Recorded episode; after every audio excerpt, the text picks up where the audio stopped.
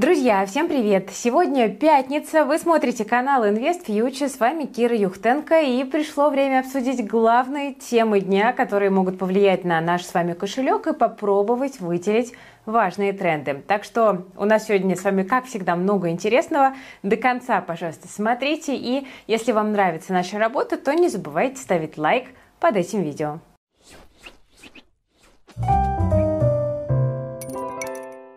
Начнем с российского рынка. Вообще довольно давно уже ходят разговоры о том, что индексу Мосбиржи, ну, как бы пора бы скорректироваться, да? А то он все что-то растет и растет. Ну вот сегодня перед концом недели индекс кажется, прислушался. Но надо сказать, что часть этого падения была мгновенно отыграна, и одной из основных причин можно назвать 11 пакет санкций, который сегодня и был объявлен. Но о нем мы сегодня еще чуть позже поподробнее с вами обязательно поговорим. Кроме того, мы начинаем уже плавненько привыкать к тому, что спекулянты не хотят переносить свои открытые позиции через выходные. Ну, то есть обстановка сейчас такая, что за выходные может произойти вообще все, что угодно, поэтому многие предпочитают зафиксировать свои позиции в конце недели. И так как сейчас рынком правят обычные инвесторы, их доля около 80%, поэтому такие действия и сказываются на всем нашем рынке. А героями, которые буквально вытаскивали на своих плечах индекс, у нас стали Викей, Русагра, Преф и Сургута и Северстали. Ну, такой достаточно разрозненный список, поэтому нельзя сказать, что какой-то один сектор как бы тащит да, за собой остальных, как это бывает часто на российском рынке.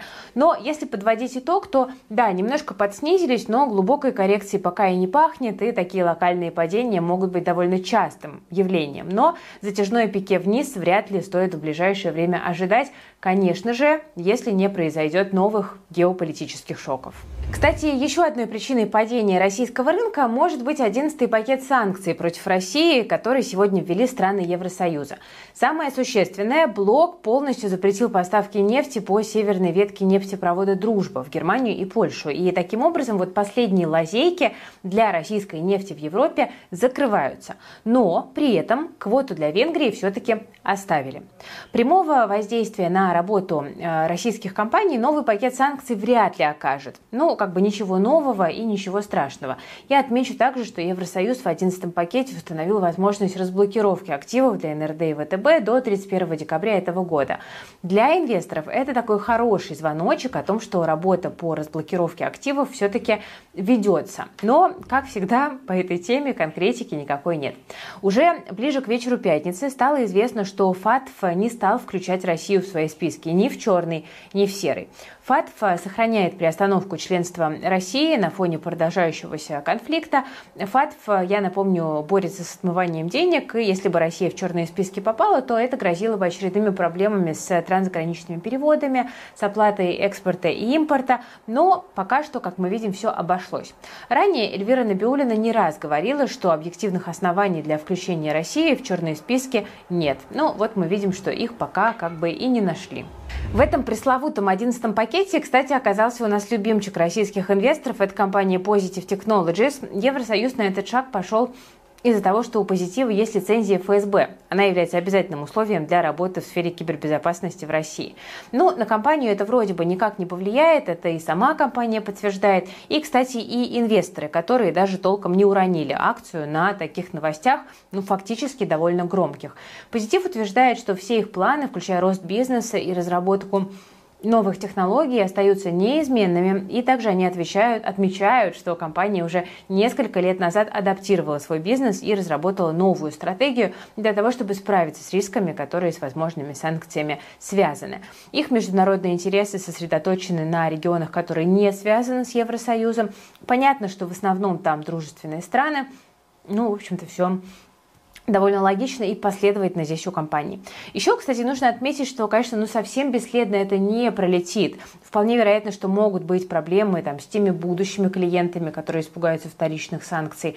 Но, как мы видим, многие компании, которые ранее под санкции попали, с такими проблемами справляются. Поэтому особого риска для позитива я в этом пока не вижу. Друзья, последние несколько лет одной из самых популярных фраз стала «люди новая нефть. Те, кто открыл собственный бизнес или работает в HR, понимают, нужно постоянно искать практики и кейсы, которые помогут сделать работу коллектива лучше, продуктивнее и надежнее. Если вы стремитесь к совершенству при работе с Human Relations, то советуем запланировать HR-перезагрузку. Эта конференция пройдет 29 июня в Петербурге. Четыре сотни ведущих экспертов по управлению персоналом и собственников бизнеса обсудят лучшие отраслевые решения.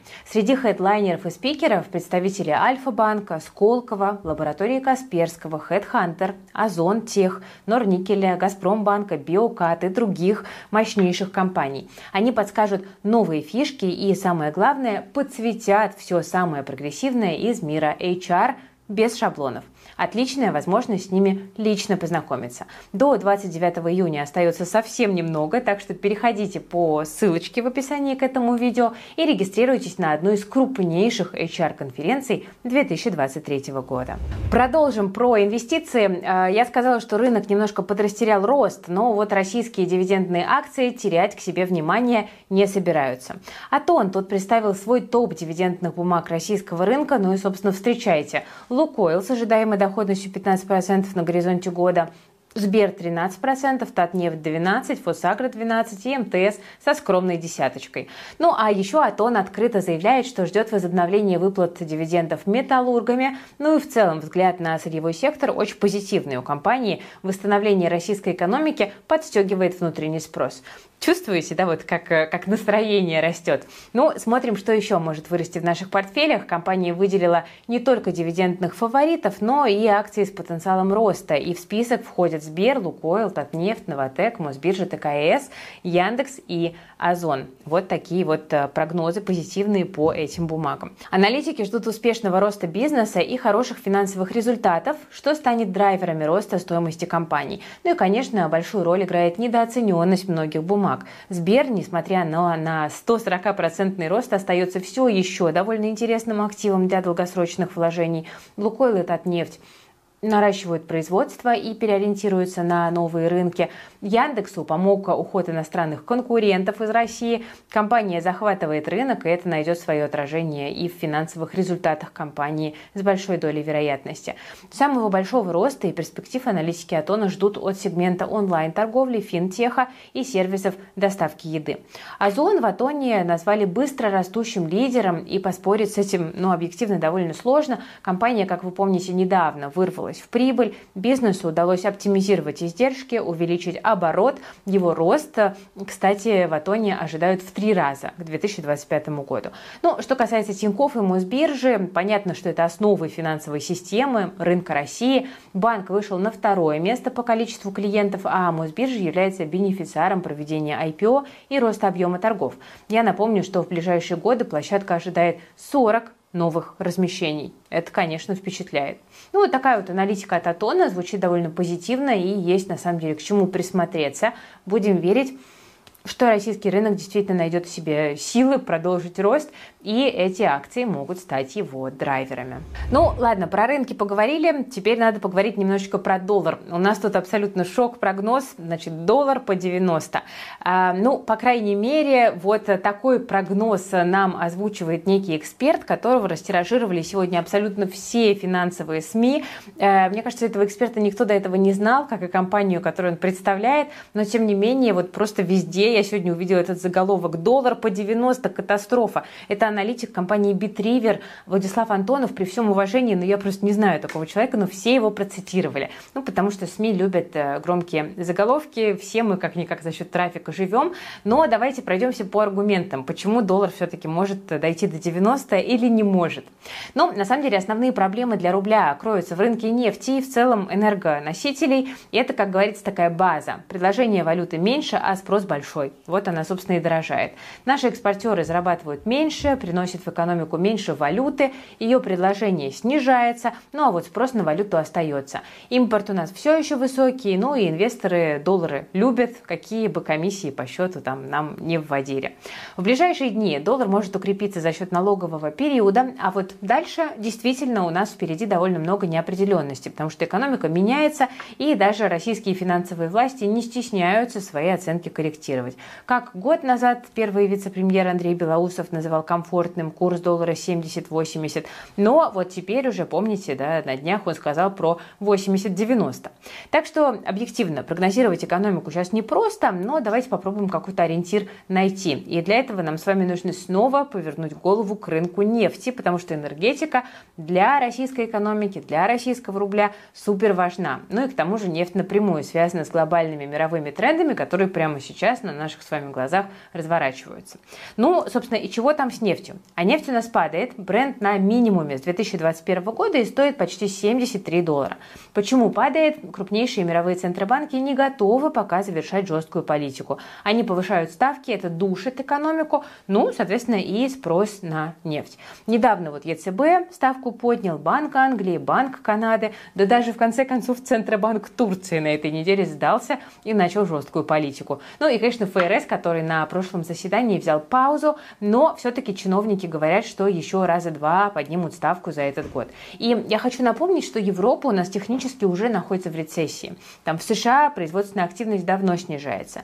Китай свою экономику никак не может разогнать. Да, им приходится стимулировать внутренний спрос, хотя эксперты не очень верят в какую-то взрывную активность э, Поднебесной. Ну вот и получается ситуация, что перспективы для нефти ну, действительно пока выглядят довольно плохо. На этом фоне агентство Fitch понизило прогноз цен на бренд до 80 долларов в базовом сценарии, и при таких уровнях рубль действительно может оставаться слабым и колебаться недалеко от 90 э, за доллар. Поэтому прогноз вот этого неизвестного для меня аналитика, ну, в принципе, выглядит неплохо. Другое дело, что, скорее всего, это снижение резким не будет, потому что рубль находится сейчас в довольно управляемой форме.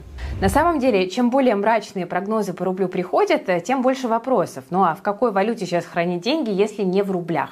Мы все, конечно, очень прилично запуганы с вами 2022 годом, и кажется, что кроме рублевых активов ничего у нас не осталось. Но вот, чтобы эти мифы развеять, я напомню, что мы с командой If Events тут проводим отдельный мастер-класс и будем доказывать и рассказывать, что в валюте сейчас можно получать 10, 15, 20 процентов годовых, причем в разных валютах, как в недружественных долларах, так и в дружественных юанях.